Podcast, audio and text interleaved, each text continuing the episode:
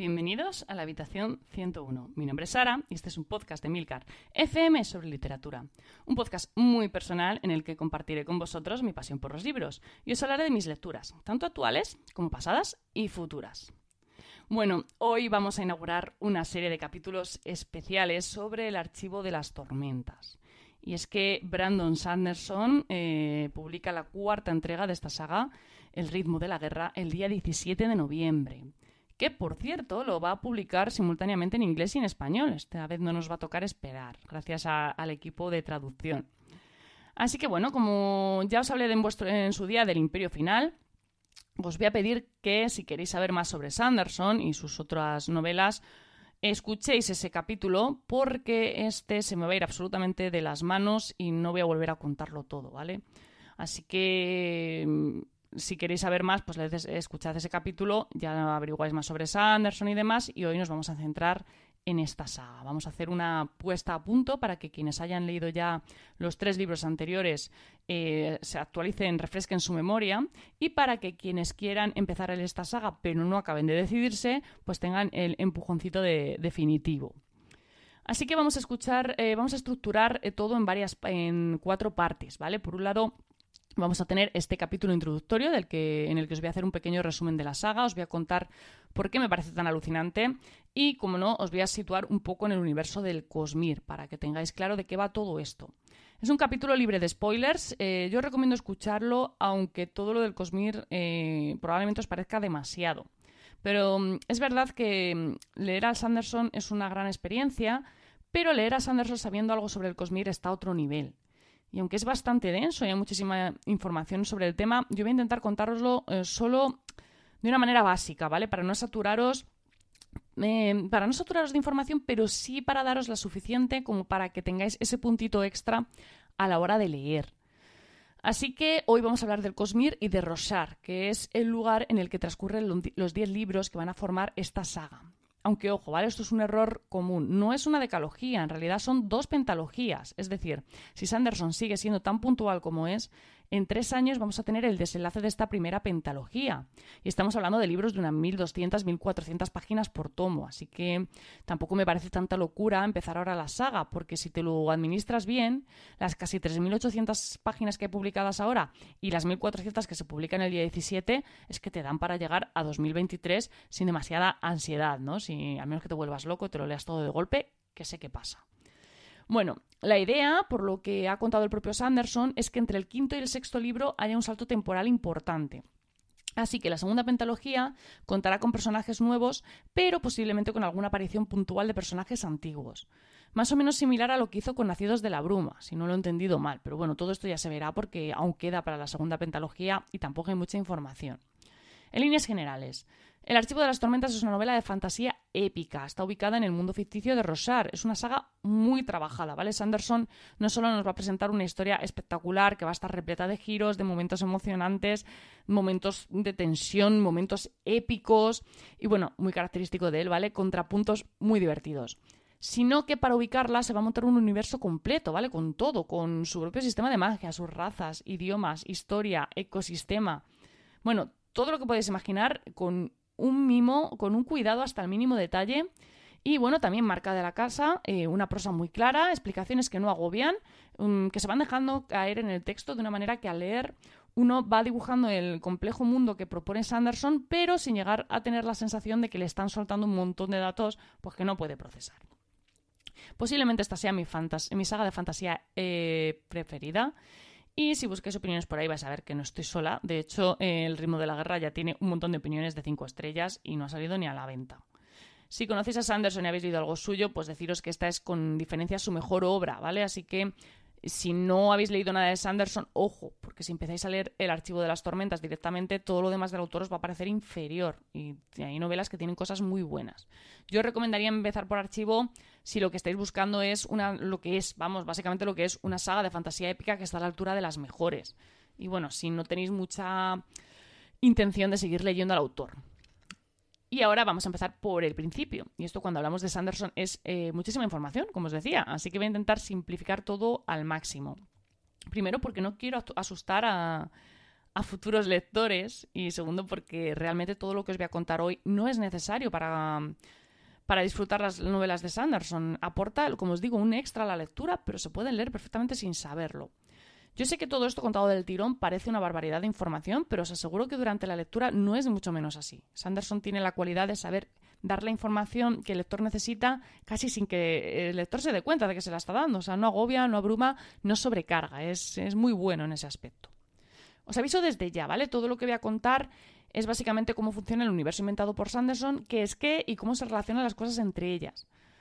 No voy a contar nada de la trama de la historia, no voy a hacer spoilers, mm, no voy a decir nada que, no salga en las primeras páginas del Camino de los Reyes. Es posible, eh, de hecho, que algunas cosas que os diga no sean exactamente tal y como son realmente, porque, bueno, pues los personajes averiguan cosas, ¿no? Bueno, en fin. Con esto os quiero decir que si bien no voy a hacer spoilers, sí que voy a contar cosas que sé que mucha gente prefiere leer y descubrir por sí misma. También os digo que en una primera escucha no os vais a enterar de nada, y menos aún si no habéis leído los libros. Yo esto lo veo más como un complemento post-lectura, para ubicar conceptos, para un poquito asentar, ¿no? Yo, esto queda en vuestras manos, leerlo antes, después, no escucharlo, pues, o sea, leer, leerlo, no escucharlo antes, después, o no escucharlo, como queráis. Yo personalmente, eh, durante la lectura sí que busqué información sobre varios temas porque quería profundizar más en ellos, para comprender un poco mejor lo que estaba pasando. Como os digo, no es que Sanderson no lo explique bien, ¿vale? Lo que pasa es que lo hace a un ritmo muy natural. Entonces, si sois impacientes, como lo soy yo, vais a querer muchísima información en el momento. Entonces, pues, vais a buscar. Yo, desde luego, avisado lo dejo, ¿vale? Bueno, eh, la base de todas las novelas de Sanderson es el Cosmere, que no es otra cosa que el universo en el que transcurren. Tolkien tenía la Tierra Media, George R. R. Martin Poniente, que son continentes, ¿vale? Pero Sanderson lo que nos va a montar es un universo completo. Para que nos situemos, cada novela o saga de novelas se sitúa en un planeta distinto, pero todos esos planetas se encuentran dentro de una misma galaxia, que es el Cosmere. Y luego cada planeta va a tener sus peculiaridades, pero eso lo vamos a ver luego, ¿vale? El caso es que partimos de la misma galaxia y también de un mito común de creación de la misma, vamos, más o menos como nos pasa ahora.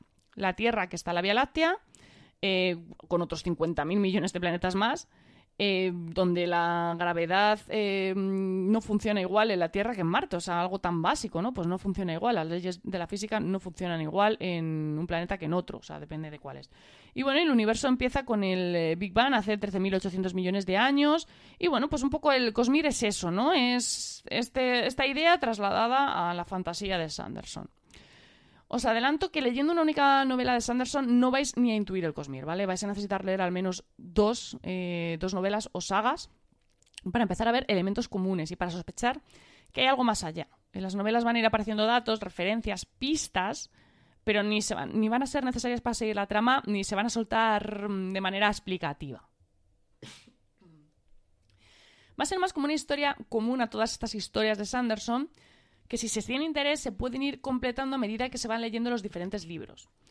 En la página web de cosmir.es tiene una guía de lectura que está bastante bien, ¿vale? Para saber en qué orden leer estas novelas. Si lo que te interesa es enterarte bien de lo relacionado con el Cosmir. Lo que sí que os digo, ¿vale? La Tierra no existe en el Cosmir. Es decir, todas las novelas que transcurren en la Tierra se quedan fuera de este universo. El ejemplo es Escuadrón. En el Cosmir vamos a tener varios planetas que ya son conocidos, ¿vale? Vamos a tener Sel, que es el planeta en el que transcurre el Antris, la primera novela de Sanderson. También El alma del emperador, que es un relato corto que podéis encontrar en Arcanum Iluminado y que os recomiendo bastante. Luego vamos a tener Escardial, que es donde transcurre la saga de Nacidos de la Bruma, de la que ya os hablé en el episodio que os comentaba antes. Y por supuesto Rosar, que es donde transcurre la saga del Archivo de las Tormentas, que es el que vamos a tratar hoy. Luego hay más, pero bueno, tampoco os voy a abrumar porque estos aparecen sobre todo en relatos cortos, futuras sagas y alguna, novela, alguna saga juvenil que tiene, ¿vale? Pero no os voy a volver locos con esto. En el Cosmier nos vamos a encontrar con elementos conocidos, la gravedad, el magnetismo, el tiempo bueno, pues todo esto va a ser igual que nuestro mundo, pero van a aparecer otros elementos muy distintos. Para empezar, la magia. ¿Y cómo surge la magia? Bueno, pues voy a intentar explicarlo de una manera sencilla, ¿vale? Antes hablaba del Big Bang como el comienzo del universo. Bueno, pues el Cosmir, eh, para el Cosmir este punto vendría a ser la fragmentación. Pero claro, para explicaros qué es la fragmentación, primero os tengo que hablar de Donalsium. Y esto va a ser un poco complicado porque no se sabe muy bien qué es, al menos de momento. ¿vale? Yo imagino que en algún momento y en algún libro Sanderson lo explicará mejor, pero de momento lo que sabemos es que es como una especie de, de poder inmenso, ¿no? Que en algún punto se rompió en 16 trozos y esos 16 trozos, que son las esquirlas de Adonalsium, en inglés se llaman shards, ¿vale? Bueno, pues esas esquirlas son las fuentes de magia del Cosmir. Cada una tiene sus propias capacidades, así que cada una de ellas, de cada una de ellas deriva un sistema de magia diferente. Por eso los distintos de magia del Cosmir eh, los distintos planetas del Cosmir tienen distintos sistemas de magia, porque cada uno de ellos se deriva del poder de una esquirla, de la esquirla que llegó a ese planeta, o de la combinación de varias. Y ahora la pregunta clave, ¿esto, ¿estas esquirlas son tangibles? ¿Son algo? Pues no, no son objetos, ¿vale? Son más bien fuentes de poder, son algo intangible. Los humanos pueden ser poseídos por ellas o al revés, pero no suele salir bien porque al hacerlo pueden adquirir la personalidad de la esquirla y eso pues no, no suele salir nunca muy allá. De hecho, en su momento, las esquirlas fueron tomadas por 16 personas que se convirtieron prácticamente en dioses. Pero bueno, eso es otro tema y ya os digo que tampoco os quiero liar. Lo que sí que tenéis que saber, porque para algo el capítulo de hoy va sobre el archivo de las tormentas, es que en Roshar hay tres esquirlas, honor, cultivación y odio. Las dos primeras, honor y cultivación, llegaron en primer lugar y adoptaron a los Sprens, padre tormente, vigilante nocturna. Pero bueno, eso ya irá surgiendo, ¿vale? Así que vamos a centrarnos en este planeta para ir ubicando la historia. Rosar es un único supercontinente. Sus habitantes son los cantores y los humanos, y del mestizaje de ambos pues han surgido los arzacianos, los comecuernos y demás.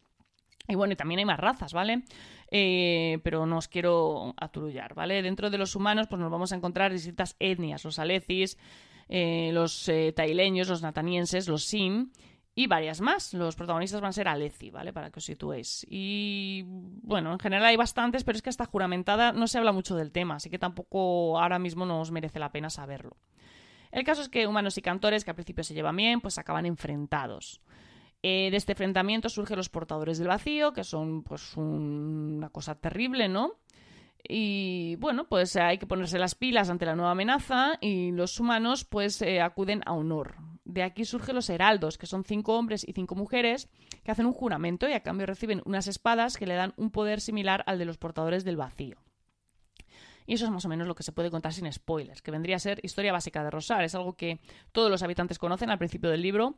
Es más como una leyenda que otra cosa, ¿no? Entonces, pues bueno, se conoce un poco, se sabe, no se sabe exactamente qué pasó, ya se irá sabiendo, ¿vale? Pero bueno, eso es un poquito lo que se puede contar de momento. El caso es eh, que ya sabemos que Rosar, eh, un poquito de su historia, quién vive allí, pero cómo es, ¿no? Bueno, pues Rosar se caracteriza eh, principalmente por una cosa, las altas tormentas que vienen a ser como unos huracanes muy bestias que van de este a oeste. ¿Y por qué son, son tan importantes? ¿no? Bueno, pues eh, son importantes por la luz tormentosa, que viene a ser como la energía que impulsa la magia de Rosar. La luz tormentosa se produce en las altas tormentas, como os decía. Los habitantes de Rosar capturan esta luz en unas esferas que van a ser la moneda del planeta. Son esferas de cristal pequeñitas, del tamaño de una uña, que contienen en su interior una gema. Y dependiendo de la gema que tengan, pues tienen más valor o menos. Cuando están cargadas de luz tormentosa, brillan y se pueden utilizar, por, ejemplo, como lámparas o como fuentes de poder para los fabriales o para los caballeros radiantes, ¿vale? Pero bueno, eso, eso os hablo ahora. Total, eh, bueno, los fabriales, os cuento. Los fabriales son unos dispositivos que están formados por una gema en la que hay atrapado un spren. Pero no todas las gemas aceptan cualquier spren, ¿vale? Los fabriales se utilizan pues para muchas cosas. Pueden aumentar o reducir el efecto de algo, tanto física como emocionalmente. Por ejemplo, pueden hacer que algo de más calor o que produzca más dolor. Estos serían los fabriales alteradores. También pueden emparejar dos objetos. Puedes dividir la, gema en dos y claro, pues eh, cada objeto es como gemelo del otro. Estos serían los vinculacañas, que vienen a ser los fax eh, de Rosar. Básicamente yo escribo algo mi vinculacañas y el vinculacañas que está emparejado escribe exactamente lo mismo, así que es muy útil para comunicarse a distancia. Y bueno, muchas más cosas, ¿vale? Luego hay unos fabriales que son especiales, que son bastante importantes, que no se sabe de dónde han salido, ¿vale? Que son los fabriales antiguos. Estos pasan de generación en generación y constituyen un auténtico misterio. El mayor ejemplo, ¿vale? El que más vais a ver en el libro, son los moldeadores de alma. Estos utilizan gemas corazón como fuente de energía. Las gemas corazón son unas gemas que se encuentran en el interior de los abismoides, que son unos seres que dan mucho miedo y que viven en las llanuras quebradas. Y bueno, básicamente lo que hace este fabrial es convencer a otro material, eh, a un material de que en realidad es otro, es decir, convierten una cosa en otra. Por ejemplo, yo con un fabrial de estos puedo convencer a una piedra de que es un pollo asado. O sea, tú imagínate si estoy pasando hambre, qué útil es esto, ¿no? Pues como podéis comprender, son fabriales muy valiosos. Y los caballeros radiantes. Bueno, recordáis que os he hablado de los heraldos. Bueno, pues los, los heraldos eran humanos que, ayudados por la esquirra de honor, se convertían en una especie de, de dioses, ¿no? Por llamarlo de alguna manera. Bueno, pues los caballeros radiantes son como la versión inferior de los heraldos. La idea es la misma, pero en lugar de tener la ayuda de honor, tienen la ayuda de otro spren. Y claro, ahora diréis, ¿qué narices es un spren? Bueno, pues eh, la verdad es que eh, yo me tiré igual eh, las primeras páginas del libro, porque al principio yo leía los spren y decía, ¿qué es esto? O sea, más o menos sí, lo sitúas, pero no terminaba de entender cómo funcionaba. No terminaba de entender cómo funcionaba porque me faltaba una pieza clave de información, que os la voy a dar ahora mismo, ¿vale? Y es que para entender lo que son los Spren hay que entender algo del Cosmir muy básico. ¿Vale? El Cosmir se compone de tres reinos, el físico, el cognitivo y el espiritual. El físico no necesita explicación porque es nuestro mundo, ¿vale? Lo que ya conocemos todos. El cognitivo es el mundo de las sensaciones. Es donde está todo lo que no es tangible, las emociones, los pensamientos, las ideas. Más o menos lo que sabemos que existe pero no podemos tocar. Y luego está el mundo espiritual, que es donde está todo lo que no sabemos ni si existe ni podemos tocar. O sea, bueno, por... no, hombre, es como una especie de broma, ¿vale? En, en, este mundo lo que vamos a tener es como el alma de las cosas, ¿vale? Por decirlo de alguna manera comprensible. En este mundo es donde va a estar prácticamente todo el poder de las esquirlas. Eh, pero esto hay que saberlo, ¿vale? Todo existe en los tres reinos. O sea, esto es que es la punta del iceberg. Esto luego empieza a desarrollarse y es una locura, ¿vale? Pero bueno, si queréis saberos más, saber más, cosmir.es y lo tenéis. Bueno, total, que existen tres reinos, ¿vale? Los Spren van a ser elementos del reino cognitivo visibles en el mundo físico. Os pongo un ejemplo. Cuando yo me hago una herida y me duele, pues alrededor de esta herida van a aparecer dolor Sprens, por ese dolor, ¿no? O putri Sprens y la cosa se pone fea y la herida se infecta. Hay Sprens para casi todo, para el hambre, para el orgullo, para el miedo, para la creatividad. También hay sprints que se asocian al viento, ¿no? A los vientos sprints. Y ojo, los sprints no aparecen siempre. O sea, puede ser que tú tengas hambre y no aparezca un hambre sprint. Yo lo veo un poco como ruborizarse, ¿no? A veces uno tiene vergüenza y no se pone precisamente rojo, ¿no? Pues un poco eso. Total, que hay algunos sprints que tienen mayor tamaño y que además pues sienten, hablan, piensan y son capaces de cambiar de forma. Esos son los buenos, los, importantes, los que os decía que se asocian a los humanos para convertirlos en caballeros radiantes. No es una cosa que funciona a lo loco, ¿eh? Los humanos tienen que reunir una serie de características. Pero bueno, de eso ya hablaremos en otro momento. ¿Qué más? ¿Qué más hay que saber de Rosar? Bueno, pues hay que saber que tiene una religión mayoritaria llamada borinismo. Los reinos borín, son Alezcar, Jaquebet, Karbrand y Natanatán. Esta religión eh, básicamente cree en un todopoderoso que es el creador de la humanidad y que viene a ser honor, para que nos entendamos. Los heraldos son los emisarios del todopoderoso y cada uno de ellos, de ellos tiene una faceta específica. Con un Sime se entiende mejor, ¿vale? El Todopoderoso, eh, que es Dios, el Padre Tormenta, que es Jesucristo, y los heraldos, que son los apóstoles. También tienen pues, su propio mito de creación, eh, su propio cielo, que son los salones tranquilos, su propio infierno, que es condenación, y bueno, eh, unos sacerdotes, que son los llamados fervorosos, que aquí se admiten tanto a hombres como a mujeres. Y bueno, eso sería un poquito el, no sé, las bases de Rosar, ¿vale? También hay que hacer un apunte, ¿vale? Si vais a leer el libro, vais a ver que aparecen varias espadas y armaduras, armaduras esquirladas, ¿vale? No son las esquirlas de Donaldson, ¿vale? Em, no se va a entender bien lo que son hasta que se avance un poco con la lectura, pero para lo que necesitéis saber al empezar a leer. Son espadas muy poderosas que dan a su propietario una ventaja en la lucha muy considerable. Las espadas esquirladas son capaces de atravesar los tres mundos que os comentaba antes. Es decir, si una espada normal te puede cortar un brazo en el mundo físico, pues la espada esquirlada lo hace más en el mundo espiritual. Las, armaduras pues vienen a ser una especie de lo contrario, ¿no? Son una especie de fabriales que funcionan con gemas cargadas de luz tormentosa. Si se estropea la gema, pues adiós armadura. Y te protegen pues un poco en todos los mundos, en todos los reinos. Y bueno, hay muchas más cosas de las que hablar realmente, porque Sanderson es un tipo que no se imagina cuatro cosas así aleatorias, ¿no? El tío se monta el universo, como os digo, con todo. Eso es que, es que incluye, no sé, es que tipos de vino, o sea, hay tipos de vino de cada, de cada etnia, hay gastronomía típica de cada zona, de cada raza. La religión es completísima, o sea, hay detalles hasta de la construcción de sus templos y no sé, millones de cosas más. Es que si me pongo a contar me puedo tirar horas y bueno, y aparte que tampoco os lleváis la sorpresa de leerlo. Así que bueno, todos esos pequeños detalles los, los tendréis que ir descubriendo poco a poco durante la lectura. Ya os digo que, es una maravilla, es una saga que engancha, eh, no te das cuenta, o sea, cuando te quieres dar cuenta dices, pero me he leído 1200 páginas de verdad, o sea, es que se te pasan volando. Sabe manejar, Sanderson sabe manejar muy bien el ritmo, sabe manejar muy bien los tiempos, sabe cuándo cortar. Entonces, eh, se nota que tiene mucha mano con eso, que sabe lo que está haciendo y sabe cómo mantener la atención y el interés del lector. Eh, a los que os dan miedo las sagas largas, eh, hasta la fecha es un tío que cumple. O sea, todas las fechas de publicación que ha dicho las cumple. En su página web va actualizando el avance que lleva, el progreso que lleva de, su escritura. Es muy metódico, muy organizado. Entonces, bueno, en ese sentido a mí me da bastante confianza. Pero como ya os digo, eh, es que está, o sea, sale ahora el cuarto libro, está a punto de, el quinto lo tiene programado para dentro de tres años, o sea, muy mal se tiene que dar la cosa para que no se complete la pentalogía. Así que bueno, ya sabéis, yo siento pasión por esta, por esta saga y os recomiendo muchísimo leerla. Espero que os haya gustado esta pequeña guía resumen de Rosar y del Cosmir. Y bueno, eh, recordad que nos quedan tres capítulos más que se van a ir publicando eh, cada día hasta llegar al día 17, ¿vale? Uno por cada libro publicado hasta la fecha del Archivo de las Tormentas, es decir, El Camino de los Reyes, Palabras Radiantes y Juramentadas. Y, por supuesto, ¿vale? Cuando me acabe de leer El Ritmo de la Guerra, que no sé cuándo va a ser, ¿vale? Eso ya va a ser otra historia porque a mí también me gusta un poquito espaciarlos. Bueno, pues cuando la acabe de leer eh, haré otro capítulo sobre, sobre este, esta novela, ¿vale?